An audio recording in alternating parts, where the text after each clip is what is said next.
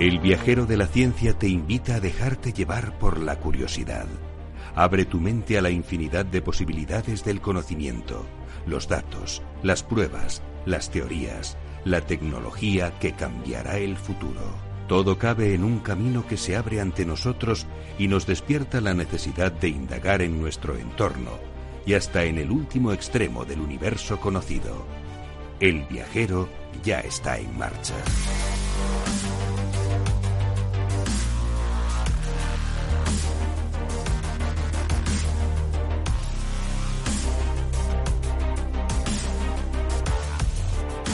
Aquí estamos en el viajero de la ciencia en una fecha astronómica y ya os contaré por qué.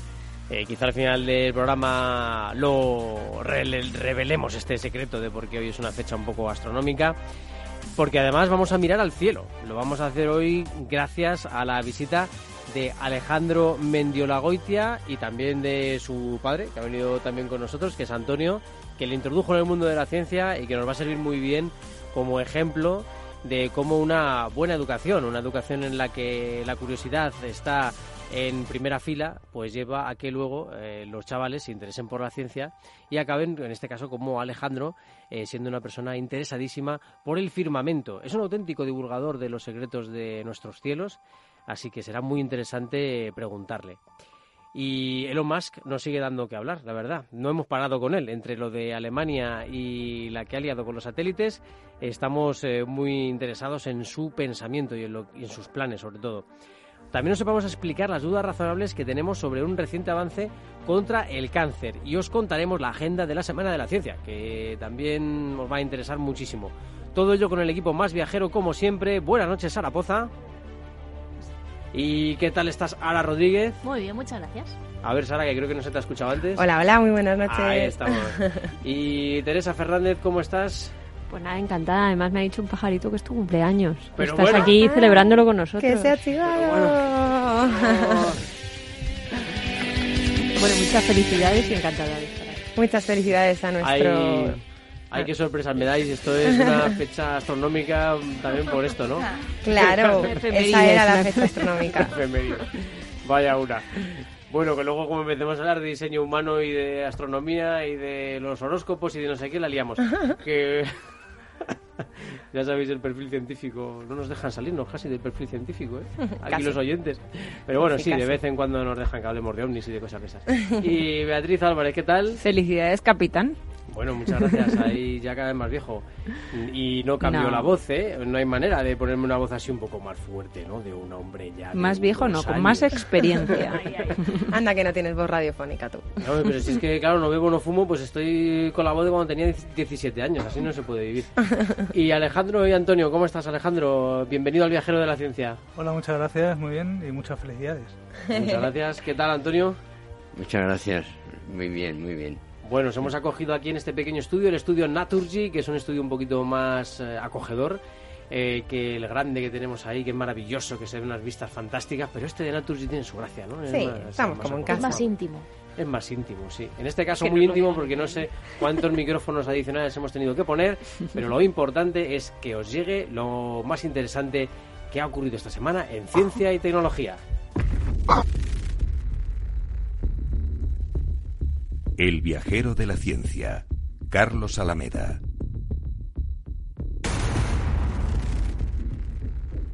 Estado de emergencia en Venecia tras la mar alta. Es la peor inundación desde 1966. La marea ha alcanzado el 80% de la ciudad y ha producido víctimas mortales, aparte de cuantiosas pérdidas económicas. El alcalde de Venecia ha achacado a la emergencia climática que vivimos el recrudecimiento del fenómeno de agua alta.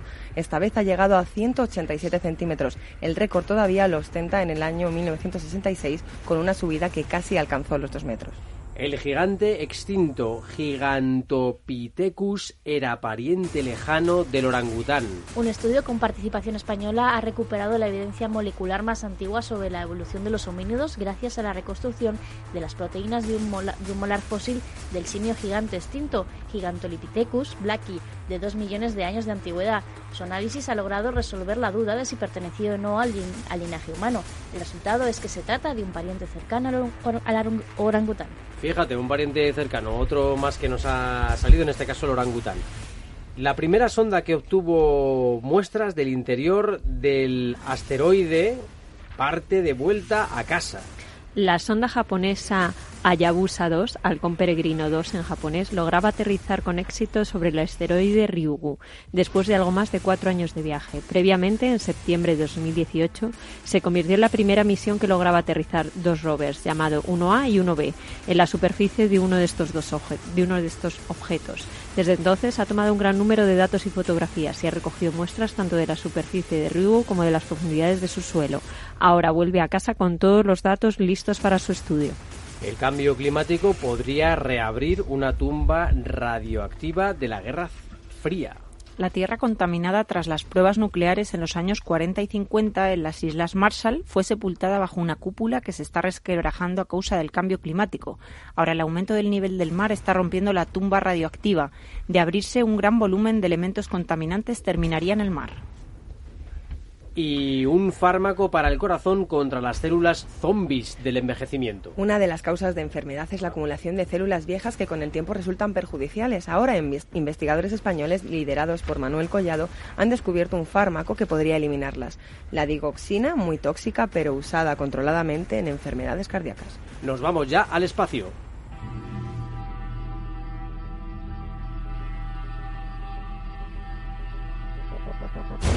Los confines del universo explorado aguardan la llegada de nuestras naves. Mientras tanto, muchos proyectos miran a la Tierra desde nuestros cielos para comunicarnos, predecir condiciones climáticas o de tráfico. Otros investigadores abren nuestros ojos hacia planetas cercanos, lejanos, similares a la Tierra o a galaxias desconocidas. Nuestro viajero de la ciencia se pone la escafandra y el traje espacial. Estamos en el portal al espacio.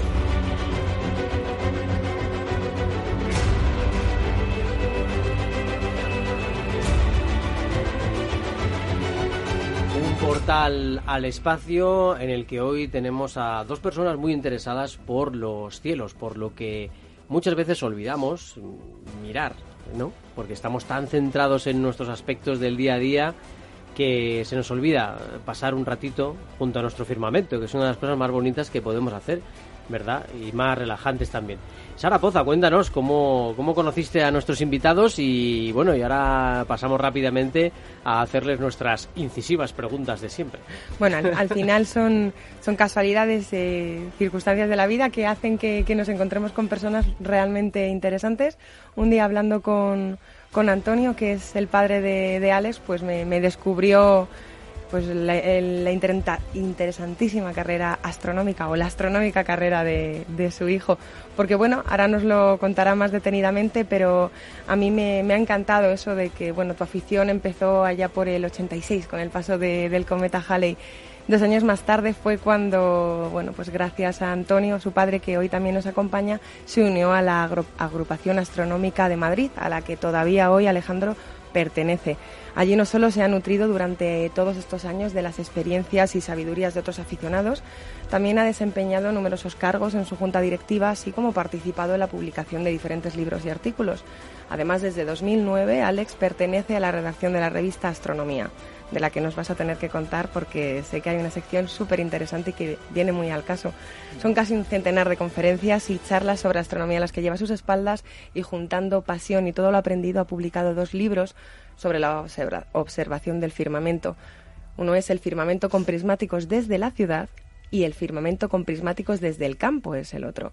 Ambos conforman una fabulosa y detallada guía para observar el cielo y descubrir las numerosas sorpresas que esconde el firmamento.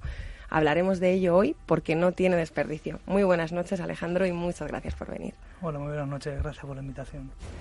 Y hay que decir también que los libros eh, son muy bonitos, están muy bien editados, eh, en un papel de calidad, con color, muy didácticos, con esquemas, con fotos. Fotos eh, además de, del propio autor, muchas de ellas fascinantes, fotos, bueno, fotografías de la luna, auroras boreales, nebulosas, en fin, no vamos a adelantar todavía información. Sí, sí, vamos a dejar ahí con el misterio a la gente. Cuéntanos, Alejandro, ¿cómo te iniciaste verdaderamente en esto de la astronomía? Porque eras muy jovencito. El inicio, la verdad es que tiene el origen en el fútbol. Parece mentira, pero cuando yo era chaval jugaba en las calles y por las noches en verano no había tanta farola como hoy en día y cuando dejabas de ver la pelota y te daba un balonazo recogías y te ibas a casa. y en una de estas ocasiones una amiguete me preguntó, porque se veían las estrellas en aquella época todavía, que qué eran las estrellas. Y yo recuerdo que me habían regalado un libro muy, muy fino, de 20, 30 páginas, sobre las estrellas y algunas otras cosas más y prometí leer ese capítulo, me leí todo el libro y desde entonces ya he enganchado. Me encanta, me encanta esa parte en la que un amigo le pregunta qué son las estrellas. Ojalá los niños se hicieran esas preguntas entre ellos a día de hoy. Y no, Pues sí. y no quién es el youtuber de turno. A mí me produjo un poquito de desazón humanística, por decirlo de alguna manera, un día que vi a un niño eh, por la calle que tendría unos seis años o por ahí el chaval y estaba entusiasmado diciéndole a su madre, mira mamá, mamá, la luna. Digo, pero que tiene seis años por lo menos el chaval, ¿cómo puede ser la primera vez que este chico se fije en la luna? Nunca le han dicho sus padres, oye, que ahí está, hay unos astros, ¿no? Y ahí está la luna y... Me, me quedé un poco alucinado, ¿no? Digo, Es que normalmente miramos al suelo en nuestras vidas, no miramos hacia arriba. O como dice una gran compañera y colega nuestra, nuestra querida Inés de Miguel y su libro, mira el cielo y no el reloj. No puede Sí. ser más, más acertada ahora mismo la frase. Pero lo- una de las cosas que más nos llama la atención, además de tu libro, que lo lleva en el título, hablamos de la observación con prismáticos. ¿Por qué con prismáticos? Cuéntanos un poco, porque seguro que los oyentes piensan que con unos prismáticos y más en la ciudad no se puede ver nada. Es lo más normal. De hecho, la gente cuando tiene interés en pensar a observar cosas en el cielo piensa en el telescopio. Lo que ocurre es que los telescopios tienen mucha potencia y lo que se ve a través de ellos tiene un campo equivalente al de la uña del dedo meñique con el brazo estirado. Entonces, no se encuentran las cosas y mucha gente por eso abandona su interés. vaya. En cambio, los prismáticos son idóneos porque tienen menos potencia, menos aumentos, ¿de acuerdo? Pero a través de ellos ves lo mismo que ocupa la palma de tu mano con el brazo extendido. Y por eso se pueden encontrar mucho más fácilmente las cosas. Y por eso precisamente es el instrumental adecuado para empezar a la observación del cielo. Algunos, eh, claro, te preguntarán algunos aficionados, pero por ejemplo, ¿puedo ver los anillos de Saturno con unos prismáticos? O... Si son muy potentes se llega a apreciar que Saturno es algo ovalado. Fíjate. si se ven los satélites de Júpiter, si se pueden ver eh, las fases lunares, un montón de cráteres, se pueden ver eh, pues desde el campo 140 y tantos objetos, desde la ciudad casi 50 objetos, que son estrellas que nacen, están naciendo, que han nacido en grupo junto con otras, con lo cual hay muchísimas cosas que se pueden ver, lo difícil es encontrarlas y con los prismáticos es un poco más fácil. Fíjate, qué curioso. Mucha gente utilizará también aplicaciones, ¿no? De estas del móvil para ver el firmamento. Yo lo hago porque me ¿Qué- qué resulta también piensas sencillo, ¿no? sobre- ¿Qué, qué piensas sobre esto? Estas aplicaciones están muy bien, son muy socorridas porque ayudan a reconocer las cosas que hay en el cielo, ¿no? Sobre todo en, en la ciudad, que se ven tan pocas estrellas, es muy difícil orientarse. Pero gracias a estas aplicaciones es mucho más fácil que hace muchos años. O sea, que has comprobado que son exactas, ¿no? Que nos podemos fiar. Sí, sí, lo son, lo son, y están desarrolladas por gente que sabe. O sea, en este caso, si antes lo hacíamos con un... ¿Es, un, cartógrafo? No, Un planisferio. un planisferio, perdón, me salía la palabra cartógrafo. Si lo utilizamos para ubicarnos, ¿no? Y saber a dónde mirar, ahora podríamos ayudarnos con una de esas aplicaciones, ¿no? Y buscar la constelación y enfocar con los prismáticos. Entonces eso simplificaría todo mucho más. Eso es, es lo mismo, es más moderno, mucho más visual, además eh, las aplicaciones te dan mucha información sobre algún objeto en concreto que te interese, cosa que el planisferio al ser un disco impreso no te da mucho más, es, claro. eso es. Y te hiciste pronto con unos prismáticos, los rescataste de casa. A mí es que ese tipo de cosas y, y que te asomabas a la ventana, a tu balcón, porque vino antes, supongo, el- el- el obs- la observación de prismáticos desde la ciudad y luego desde el campo, o los has escrito en paralelo. No, los libros escribí primero el del campo y luego el de la ciudad. Eh, Ah, Pero mi primer instrumento fue unos prismáticos de mi padre. Y mi primera observación, la que yo recuerde, es desde el balcón de casa Desde el el cometa Halley. Entonces, aunque debo reconocer que no vi casi nada, pero me entusiasmó. Eh, luego cuando me apunté a la asociación tuve la gran suerte de que allí siempre ha habido y hay gente que comparte no solo sus conocimientos, sino también sus equipos. Y a mí, señores mayores, me llevaban al campo cuando yo era adolescente a observar con sus telescopios y luego me dejaban en casa. Y entonces yo mis primeras experiencias las tuve con telescopios. Luego sí, compré el mío, bueno, me lo medio hice y luego ya sí incorporé los prismáticos porque todo gran aficionado a la astronomía, aunque tenga un telescopio magnífico, siempre tiene unos prismáticos al lado para poder eh, disfrutar de los amplios campos que te dan. Pregunta, típica pregunta para el padre. Eh, en este caso, eh, Alejandro le pidió permiso para coger los prismáticos o él hizo así como que no quiere la cosa y se los llevó. No, no, no. En, en, casa todos de todos. ¿no? Y, y, con los prismáticos, me, efectivamente, le, enseñé yo a coger los prismáticos. ¿no? Claro.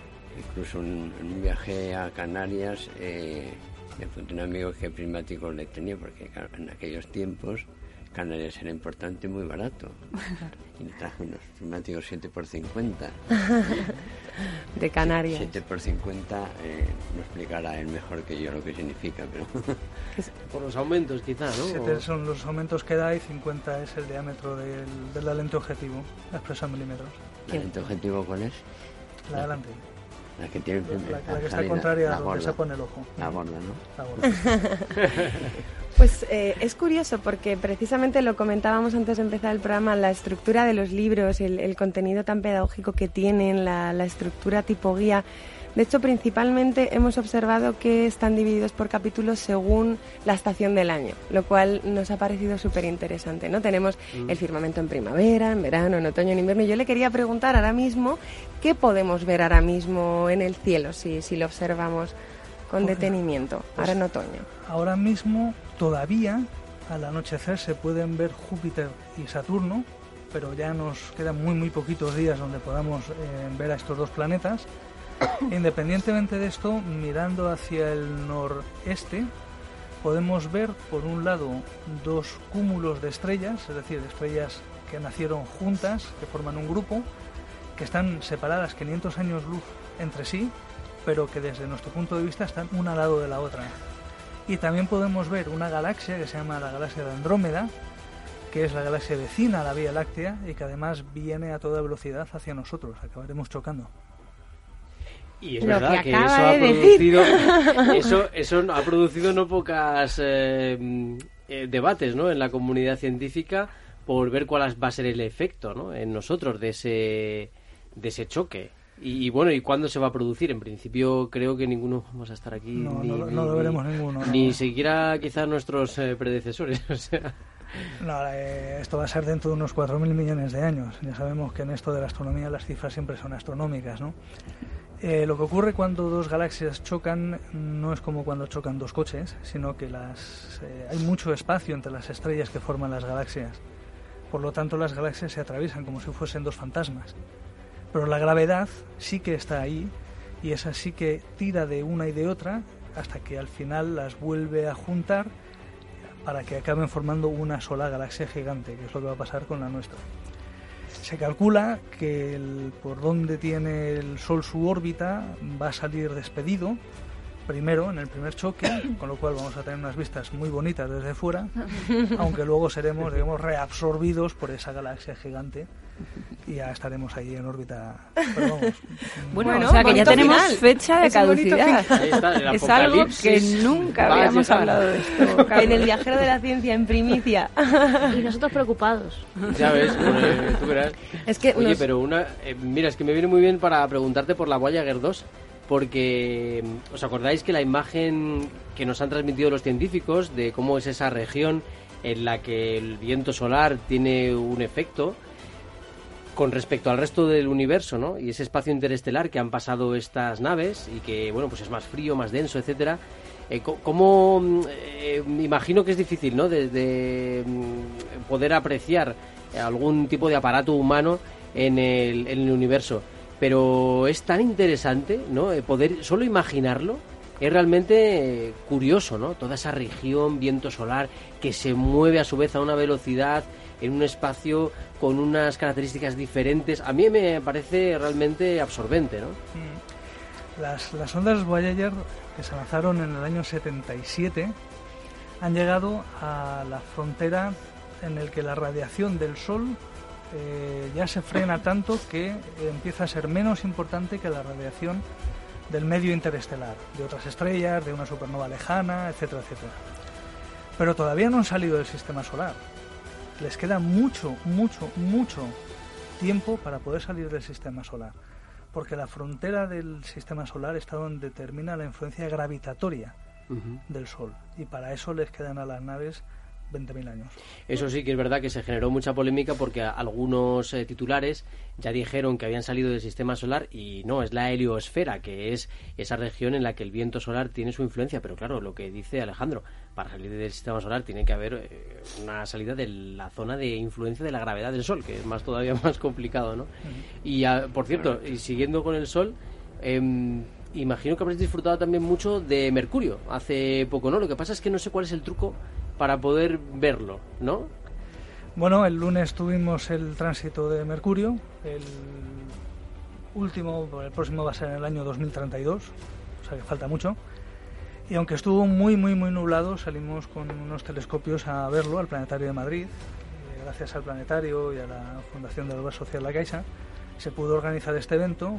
Fueron algunas miles de personas. Y con mucha paciencia, porque había tres capas de nubes, pues eh, esperando a que se despejase un poco entre una y otra, pudimos ver el fenómeno y se pudo ver un puntito muy chiquitito pasar por delante del disco solar con el paso de varias horas. Y la gente, sobre todo los niños, decían, ay, si es un punto muy pequeño. les explicamos, mira, es que Mercurio es solo un poquito más grande que la Luna pero la Luna está a 380.000 kilómetros y Mercurio está a 100 millones de kilómetros. Entonces ya empezaban a entender por qué era un puntito tan pequeño. Y el Sol, que estaba a 50 millones de kilómetros más lejos todavía, se le ve muy grande porque es que es enorme comparado con el planeta Mercurio. Ellos igual esperaban ver, como, no sé, algo como un balón de fútbol, ¿no? Atravesando una portería o algo así. Un planeta, como el de las películas, ¿no? Pasando. Efectivamente. un planeta enorme. Va más despacio, duró varias horas, lo cual estuvo muy bien porque así tuvimos más oportunidades de que se despejase en ciertos momentos y pudiésemos ver algo. Claro, es que Alejandro nos consta que ha observado el cielo desde diferentes puntos del planeta durante horas y horas y horas. Y es que tenemos que preguntarte, en el viajero tenemos que hacer esta pregunta, ¿qué es lo más extraño que has visto en el cielo? Porque cuando uno observa mucho mm. el cielo acaba viendo estrellas fugaces, estrellas andantes, que no sé si, si podías decirnos algo al, respecto. Estrellas andantes. Sí, las estrellas errantes Em, son los planetas al fin y al cabo. O sea, el, em, término griego planetes significa errantes y es lo que ellos utilizaban para denominar los astros que se movían por el firmamento en comparación con las estrellas fijas. ¿no? Mm. Pero sí, he visto estrellas fugaces, he visto todos los planetas, eclipses de sol, de luna, auroras. Y lo más raro que he visto, no ha habido nada raro que haya visto nunca, si acaso una vez hubo un evento que se convocó a la gente en el recinto ferial de Madrid para observar unos ovnis.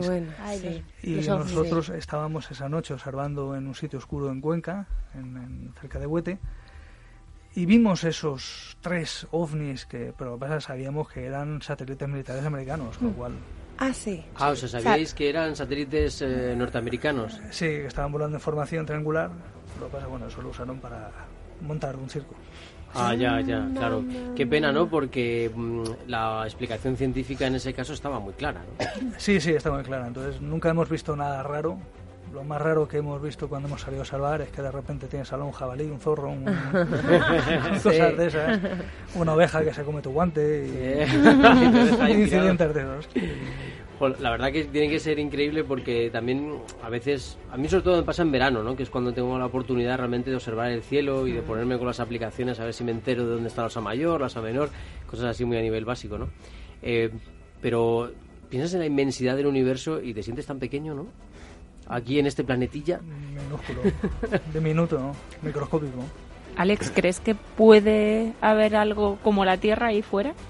Sí, seguro. Eh, ya en, 1600 por ahí se especulaba que había otros mundos. En el año 94 se descubrió el primer planeta alrededor de otras estrellas. Eh, llevan descubiertos más de 4.000.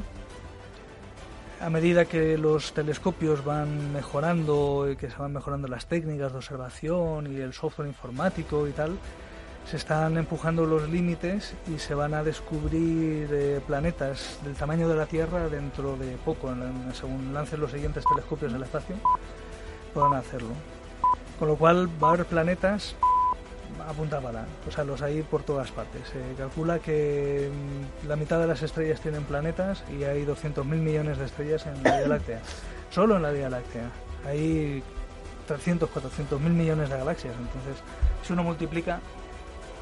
Sí, solo por probabilidad, ¿no? Por estadística.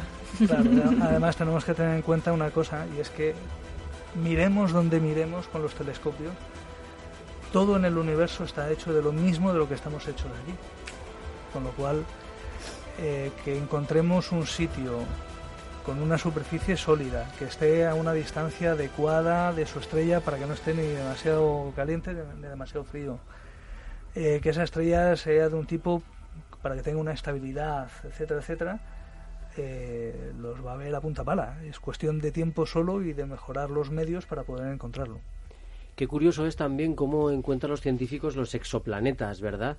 Eh, qué bonita es la imagen eh, que en algún momento nos han transmitido, por ejemplo, Guillermo Buenadicha, que es un, eh, también una persona que sabe mucho del espacio, que bueno que nos comentaba que es como, como intentar detectar un mosquito atravesando la luz de una farola, ¿no?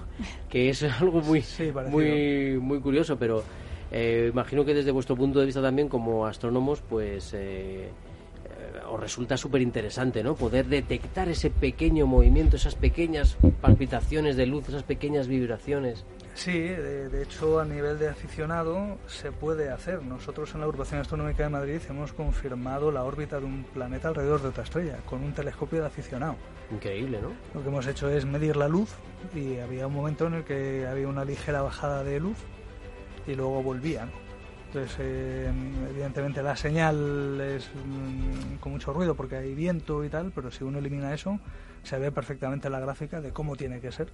Y lo reportamos y nos dijeron que habíamos confirmado el periodo orbital de, de ese planeta alrededor de una estrella. Qué bueno, o sea que además en la asociación estáis haciendo una labor de ayuda a otros científicos, ¿no? Por lo que veo. Sí, de hecho los eh, científicos están demandando a los, eh, el trabajo de los aficionados porque muchos de ellos tienen un nivel muy bueno, un equipo muy bueno y tienen algo que el profesional no tiene, que es tiempo.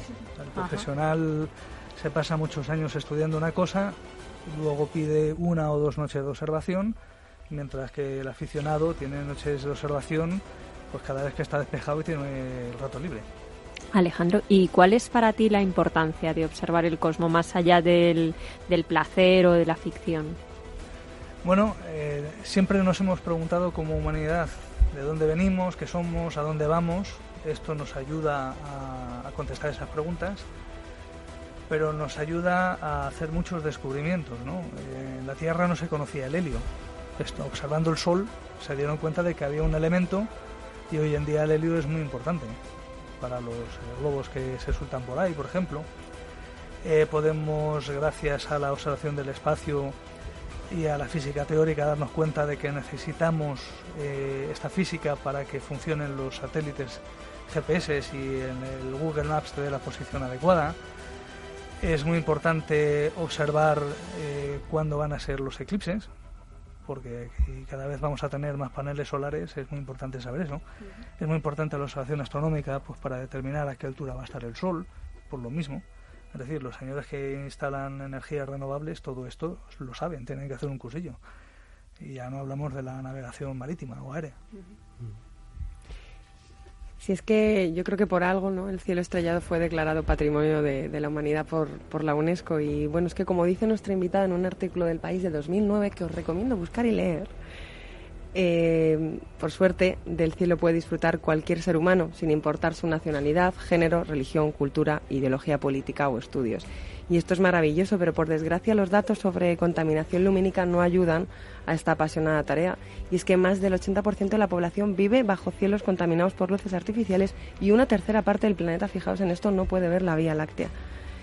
Entonces, bueno, eh, me ha llamado mucho la atención Alejandro, aunque no podía ser menos, ya desde tu primerísima página del libro, en la misma introducción, yo creo que en el segundo párrafo, hablas sobre este asunto precisamente, ¿no? Y además haces una, una reflexión muy interesante sobre la inutilidad de, todas estas luces que hacen del cielo, o sea, del cielo de la ciudad un cielo naranja, comentas, ¿no? Me gustaría que, contaras un poco a los oyentes tu reflexión.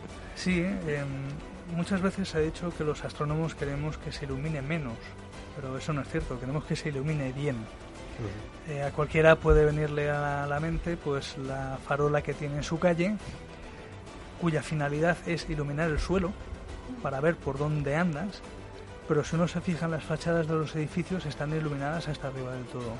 Es decir, esa luz la estamos tirando a la basura. Estamos además con ello molestando a los vecinos que tienen que bajar la persiana para poder dormir. Ahora en noviembre no es problema, pero ya en julio uno quiere dormir con las ventanas abiertas porque está hasta el gorro del aire acondicionado. Además hay un montón de estudios científicos, estudios médicos, que han demostrado que la falta de descanso en condiciones de oscuridad son nefastas para la salud humana, porque no falta melamina. Eh, luego tiene implicaciones también medioambientales. Los pájaros eh, migratorios se despistan, se desorientan y luego pues eh, es una aberración de tal calibre.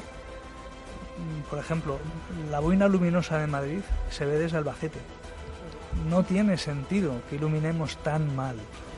Con iluminar bien, usando las mismas farolas que tenemos ahora mismo en las calles, en cualquier parte de, España, solo con iluminar bien, mm, los ayuntamientos ahorrarían un 40% en la factura de la luz. Es solo hacer bien las cosas.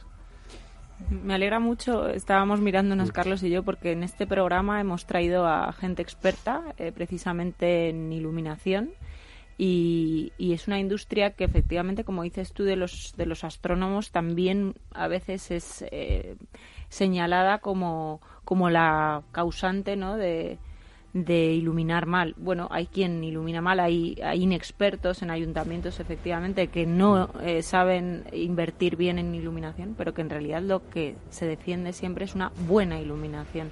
Es decir, la iluminación, eh, para ahorrar en iluminación no hay que apagar. Hemos eh, denunciado desde aquí Sí. muchas veces el apagón vial, que de repente, ah, pues vamos a, el, el concejal de turno, vamos a ahorrar, vamos a pagar la mitad de las farolas, una sí y una no. Hombre, no. Así hay más siniestralidad en las carreteras. Más inseguridad en la Exacto. calle, etcétera, ¿no? Al final es Pero luego hay un desecho lumínico muchas veces que no tiene sentido. Yo creo que se podrían hacer eh, las dos cosas, ¿verdad? Iluminar bien la calle, las carreteras y a la vez que te dejen ver el cielo, ¿no? Sin duda. Además, eh, la mala iluminación es hasta peligrosa porque deslumbra a los conductores, pero los pasos de cebra no están iluminados. No ves al peatón que va a pasar. Claro, y es verdad. Bueno, es, es así. Entonces, solo con iluminar bien y conseguiríamos que la gente pueda ver las estrellas. ¿no? Uno de los grandes eh, acontecimientos que hubo en, en Estados Unidos fue en Los Ángeles, cuando hubo aquellos inc- eh, incidentes que quemaron un montón de gente, hubo muchos disturbios en el año 94. A mí me llamó mucho la atención de que la policía eh, reportó de que la enorme mayoría de las llamadas que recibieron no era porque había disturbios o había alguien dando tiros o se estaba quemando una casa, sino porque la gente llamaba porque veía luces en el cielo. Pero nunca habían visto las estrellas No y como se apagó la, la iluminación pública, que nos atacan y son las estrellas. Vemos estrellas, ¿qué pasa aquí? Los Impresionante. americanos son geniales. Impresionante. Es una pena que tengamos que ir tocando el fin de, de la entrevista. No queremos terminar sin preguntarte por un libro que se está gestando, un nuevo libro. Si no me equivoco, sobre Sí. las fases de la luna, ¿puede ser? O... No, eh, estoy cambiando el concepto de presentar las cosas. En los dos libros de observación con prismáticos eh, cuento, como bien dices, por época del año y luego por constelaciones, qué es lo que se puede ver. En este nuevo libro que estoy escribiendo, lo que hago es eh, romper por completo con esa esquemática y hacer algo que yo no he visto ni en España, ni en Europa, ni en Estados Unidos, que haya alguien que lo haga, que es presentarte qué objetos se pueden ver en el cielo, pero no ordenados por el lugar en el cielo, por la constelación en la que están, sino por dónde se ubican en la Vía Láctea. Y empiezo a de- describirte lo que está más cerca y termino por mm, mencionar lo que está más lejos en la Vía Láctea. Qué interesante. Bueno, qué está bien porque así puedes ir también subiendo de nivel, ¿no? Es como una especie de ludificación. Y dices, Sí, bueno, voy a sí, empezar sí. por lo más cercano y luego voy a ir a ver a ver si Voy llego a lo más lejano, ¿no? es, y voy describiendo la Vía Láctea, cómo es. Alex, ¿y va a ser también editado en FPM Books? Sí, va a ser editado también en FPM Books. Vale, ¿lo podemos comprar online? Sí, se puede comprar online en fpmbooks.com. Hay una- un apartado, una pestaña que es la, el formato impreso y otro es el formato digital. Se puede comprar como CD o como, como PDF. Bueno saberlo. Yo bueno, me lo y eh, tenía también, evidentemente, por defecto prácticamente profesional, eh, preguntaros un poquito por, a Antonio en este caso, un poco por la vocación ¿no? de, Alejandro. Eh, parece ser que esto, evidentemente, como nos habéis contado, comenzó de pequeños, pero ¿cómo un padre puede hacer que su hijo se interese por la ciencia con la dificultad que tienen los padres, ¿no? De decir, a ver, que no voy a ser demasiado pesado, no voy a ser que el chico le coja tirria al asunto y se lo voy a ir soltando porque es que si no, a lo mejor no se interesa por nada luego, ¿no? Y no curiosea. Sí, eh, vamos a ver. Eh, no creo que sea la deducción mayor, pero una gotita siempre ayuda. De pequeño, cuando era bebé, yo recorté un mapa de, los colegios en el firmamento, lo recorté, el, mapa es, rectangular, y recorté el, el, hemisferio y se lo pegué en el techo de, de su habitación.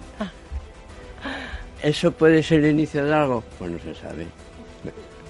Pero ya luego cuando, cuando mediatiza un poco, pues eso pertenece a otro. Pero en, los principios de eso, pues ahí. Y luego, eh, cuando estuvo en la agrupación, fue muy interesante, porque fue cuando fue el año 30 años para atrás, ¿no? Sí, en el 88. En el 88. Cuando me presenté, pues claro, era otro mundo aquello. Había una cosa que se llamaba en la biblioteca. Había un señor allí que tenía los libros. Pero no había vídeos, no había vídeos. Y sacaron unas, unos kioscos, unas cintas de vídeos y entonces él, con sus ahorros, lo llevó allí y le nombraron videotecario. Pero es más, como esas cintas se estropeaban, él de sus ahorros en aquellos tiempos se gastó 55.000 pesetas en comprar un vídeo esclavo para, para tener original virgen y dar las fotos, las copias. De, las copias, fíjate. Entonces, a un chico de, tan temprana, de tan temprana edad que está allí, todo el mundo a la agrupación lo cogía con los, con los brazos abiertos.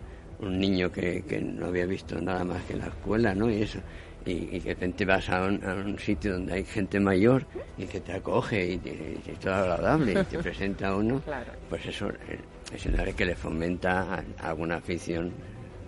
Pero Antonio antes ha revelado, antes del programa, que llevaba a su hijo de la mano cada fin de semana a diferentes museos, un día al Naval, otro día al, al Prado, otro día, ¿verdad? Es decir, sí que le ofrecías una carta...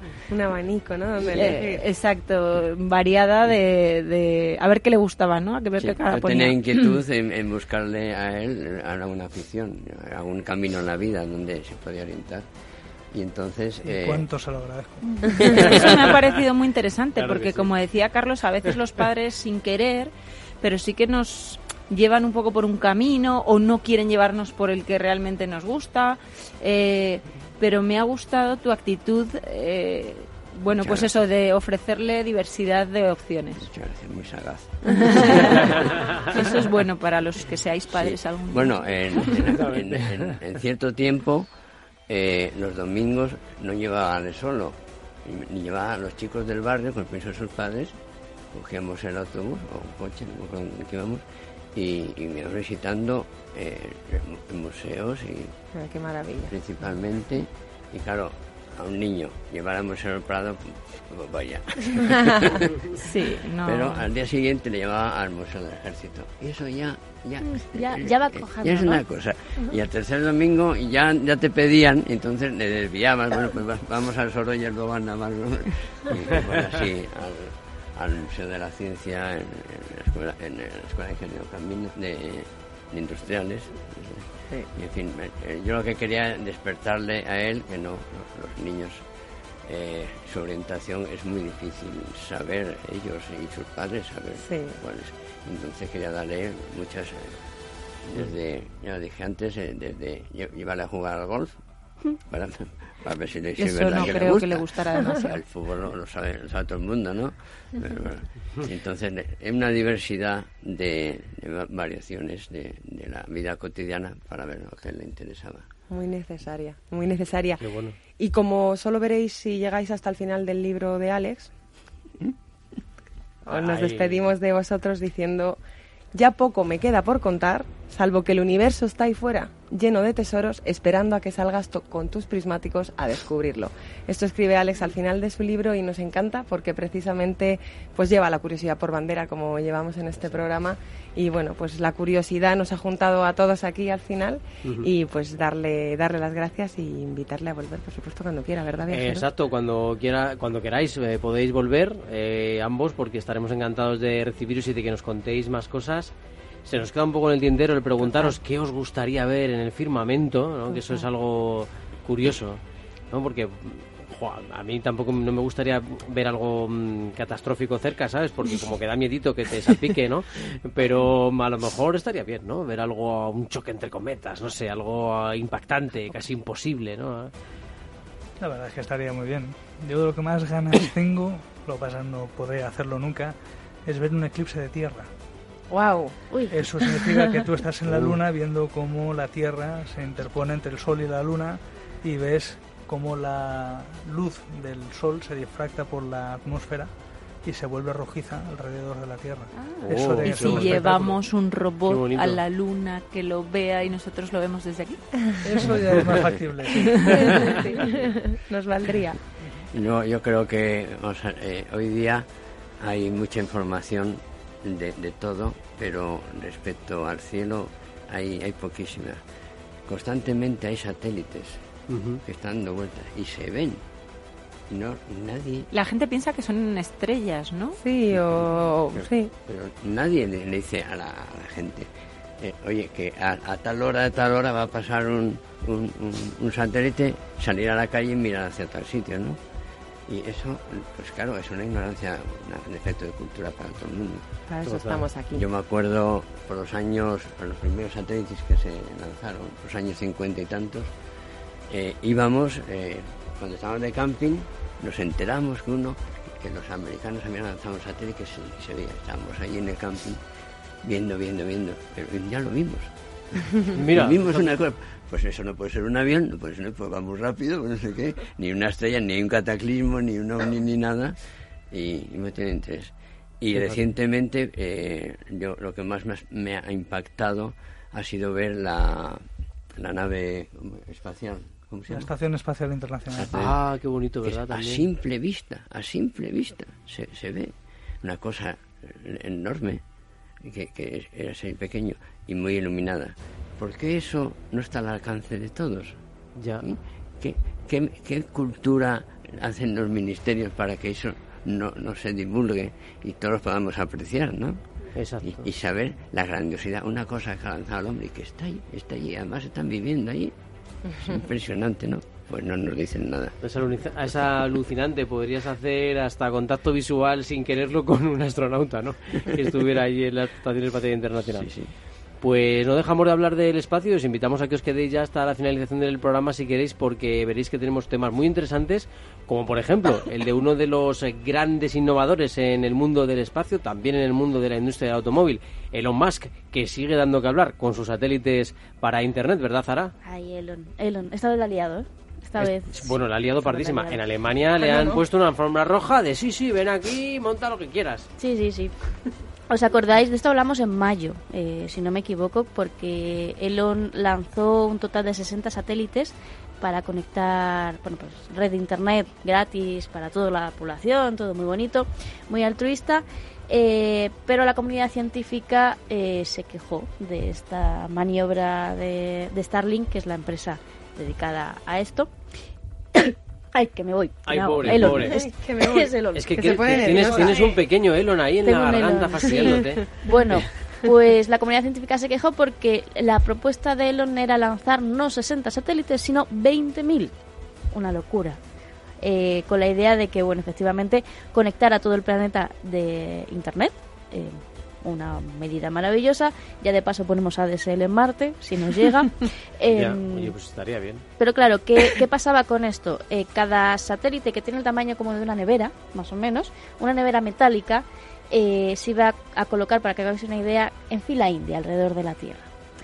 Claro, cuando tú ves esa imagen y los, eh, los científicos observan el firmamento, el sol refleja sobre esas neveritas de metal y les devuelve una imagen eh, luminosa y no pueden ver lo que hay detrás eh, de, de, la red de satélites y por aquí nos podrán decir efectivamente que esto impide ver satélites, estrellas, planetas y otros eh, elementos del firmamento eh, detrás de, del ingenio de Elon. Cada vez es más difícil. De hecho, hoy en día, bueno, cuando hacemos fotos del cielo, conseguir hacer una foto de un objeto sin que te salga una raya de un satélite es dificilísimo. Porque te iba a decir... El polizón de la foto. Eh, claro, te iba, te iba a decir, pensando como, como piensa por cualquier eh, persona, ¿no? Que diga, bueno, si tenemos un montón de satélites, un montón de basura espacial, eh, ¿por qué la formación que propone Elon es especialmente molesta? ¿Por la forma, por el, aparte tipo? De, aparte de por la forma, el... Eh, me lo confirme aquí el equipo técnico, eh, también es porque la, la, comunidad científica dice que ya tenemos 5.000 satélites, si le sumamos los de Starlink, que quiere crear otros 20.000, pues eh, sería triplicar casi esa cifra. Ya, bueno, es verdad que Además de toda la chatarra que estamos lanzando al espacio y la contaminación lumínica que no ya tenemos aquí en la Tierra, sino que encima estamos mandando eh, fuera de, de, la Tierra. Maravilloso. Además, eh, eh, Elon dijo que, que, esto no se podría ver desde la Tierra, eh, que no sería visible a simple vista, pues se ha equivocado. Y lo hemos podido ver en México estos días, concretamente hace un par de días. Eh, bueno, hay gente ¿Porque que... hicieron una prueba o algo? No. Eh, Elon dijo que esto no se iba a poder ver de la Tierra a simple vista, pero estos días en México, eh, así, o sea, saliendo a, por la noche a la calle, eh, se podían ver esferas brillantes. Y la gente empezó a llamar a, a la policía diciendo que eran ovnis. No, lo de los ovnis la verdad que es tremendo, ¿eh? Al final. Bueno, efectivamente no son ovnis, eh, son los famosos 60 satélites que Elon lanzó y que prometió que no se iban a ver, pues se ven a simple vista desde, desde la Tierra y esta semana se han podido ver desde México. Así que bueno, pues le quedan unos miles para lanzar, eh, pues todo muy bien. Bueno, pero este hombre, pues la verdad que es un innovador, es un tío, una persona valiente que hace las cosas, ¿no?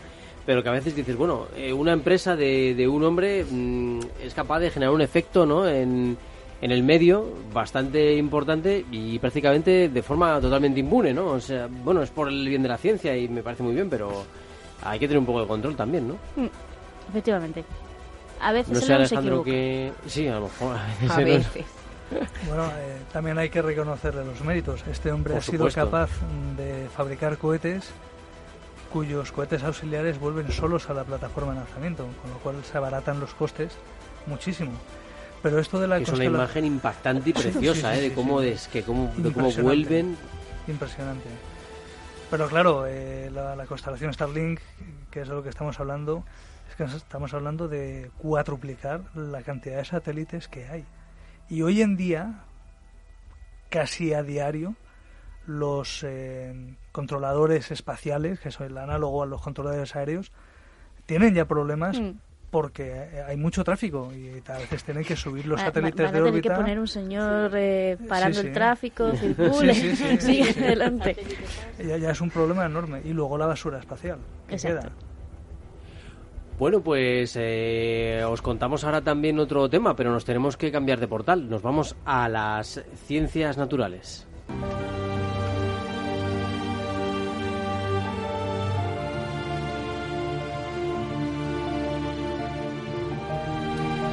Porque a veces el mundo de la ciencia y del periodismo no se entienden a la perfección. Eh, no sé si habéis podido ver unos titulares bastante impactantes sobre el descubrimiento de un virus que puede destruir todos los tipos de cáncer. Bueno, ha sido un titular muy impactante, lo que pasa es que eh, la realidad nos devuelve otra mirada, ¿no? Y es que todavía esto no está lo suficientemente confirmado como para que podamos eh, decir lo que algunos titulares venían a mm, sugerir, ¿no? Dudas razonables que, que tenemos sobre este estudio. La noticia, bueno, para daros un poco de contexto, eh, ha dado muchas esperanzas, pero también ha parecido un poco aventurada para otros, ¿no? Es un equipo de investigación liderado por Juman Fung, Fong del Centro de Investigaciones Oncológicas City of Hope en Los Ángeles, anunciaba que había probado con éxito un tipo de virus que ataca toda célula cancerosa destruyéndola o permitiendo que lo haga el propio sistema inmunológico. El impacto en prensa ha sido muy amplio, pero, como os digo, hay dudas razonables. La primera, Este virus, que es de la familia de la viruela y que es inofensivo en principio para el ser humano, se ha probado contra el cáncer de pulmón en ratones y en células humanas, pero in vitro. Esas células humanas, como os digo, eh, se han estudiado en laboratorio, así que serían necesarios ensayos en humanos para evaluar su efectividad. La noticia ha tenido alcance mundial, esta es la tercera razón, después de que una empresa australiana haya comprado la licencia del uso del virus y con ella pretenden ensayar en humanos su efectividad. Eh, no queremos, eh, esto nos parece muy bien, nos parece muy interesante, la verdad, pero parece ser que es, bueno, pues un poco para revitalizar el tema, la empresa ha lanzado unos titulares un poquito más agresivos, ¿no? Para que se le diera más bombo y sin duda lo ha conseguido y esperemos que estas investigaciones vayan bien y puedan curar el cáncer, pero quizás es demasiado aventurado decir que esto está hecho al 100%. De hecho, la jefa del Consejo de Cáncer de Australia, eh, en la cual se va, en el país en el cual se van a realizar estas pruebas, ha dicho que hay que ser prudente, que cuando se prueben personas veremos si el sistema inmunitario monta una defensa contra el virus y lo elimina antes de que llegue al cáncer o bien si podría haber efectos secundarios inesperados. También ha comentado que las células cancerosas son muy inteligentes, que son verdaderos darwinianos, que mutan para sobrevivir y que existe la posibilidad de que evolucionen para volverse resistentes al virus, como lo hacen ahora para volverse resistentes a la quimioterapia o a la inmunoterapia. O sea que la batalla contra el cáncer, eh, bueno, pues todavía tiene mucha tela que cortar y muchos estudios eh, científicos, eh, muchas pruebas que realizar, ¿no? Pero bueno, son estas pequeñas eh, cuestiones que, ocurren de vez en cuando y que aquí al viajero ya sabéis que nos gusta traeros la ciencia em, rigurosa, ¿no? Eh, y, seguirla. Y seguirla con, con, calma, ¿no? Esta noticia y sin deciros que esto es una esperanza fantástica, sino bueno, deciros hay un avance, pero esto todavía tiene un tiempo, ¿no? Y no podemos decir que mañana esto va a estar curado. Sí, son como los titulares sobre el Alzheimer, ¿no? Que a menudo son un mm. poquito precipitados y bueno, pero para eso estamos nosotros, para ir contándolo con cautela.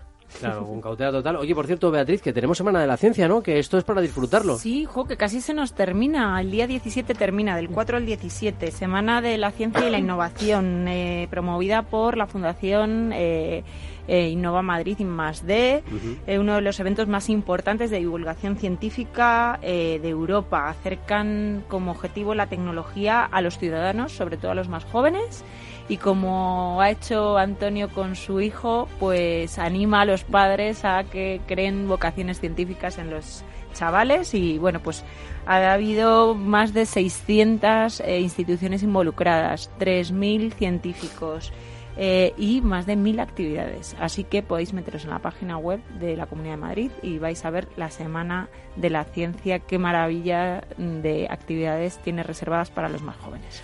Bueno, pues os emplazamos a esa, Semana de la Ciencia. Espero, Alejandro Antonio, que la disfrutéis también. Gracias. Por supuesto, Y que hayáis disfrutado de este programa, de explicar las pasiones, ¿no? Que siempre es bonito, ¿no? Explicar tu pasión, siempre es algo curioso, ¿no? Y los demás ya sabéis que nos podéis encontrar en redes sociales, el Viajero de la Ciencia en Facebook, arroba Viajero Ciencia en Twitter, en todas las aplicaciones de podcast habidas y por haber en el mundo mundial. Creo que en Marte también nos escuchan, no es broma, pero en México nos escuchan bastante y en otros países de la Unión Europea y de Latinoamérica, así que estamos muy muy contentos. Si algún oyente de México ha visto los ovnis de Elon, de que, lo digan. que nos lo cuente, porfa. Oye, mención especial muy rápida a uno de nuestros viajeros, Joel Pérez. ¿Qué ha pasado con él? Ara Rodríguez. Eh, no, cuéntalo tú que no me lo sé de memoria. Pues es, muy, es muy largo. No, no pasa nada, yo me lo sé todo del tirón. Pero no quiere que lo contemos, así que lo vamos a contar. Pues lo contamos, que se fastidie. Joel Pérez, te, te, lo cuento en 30 segundos. El jurado de los premios Consejo Social de la Universidad de La Laguna, allá en Tenerife, ha elegido a Joel Pérez ganador del premio Consejo Social de esta universidad en la categoría de jóvenes investigadores, concretamente por su trayectoria laboral como ingeniero e investigador en el Instituto Nacional de Técnica Aeroespacial, en el INTA.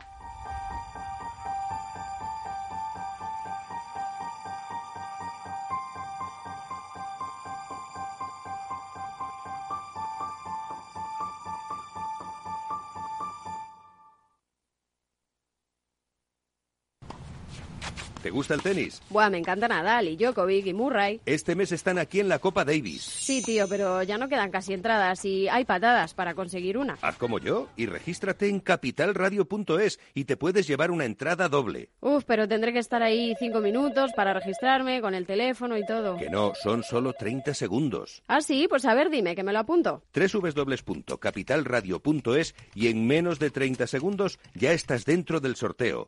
Pero antes del 17 de noviembre.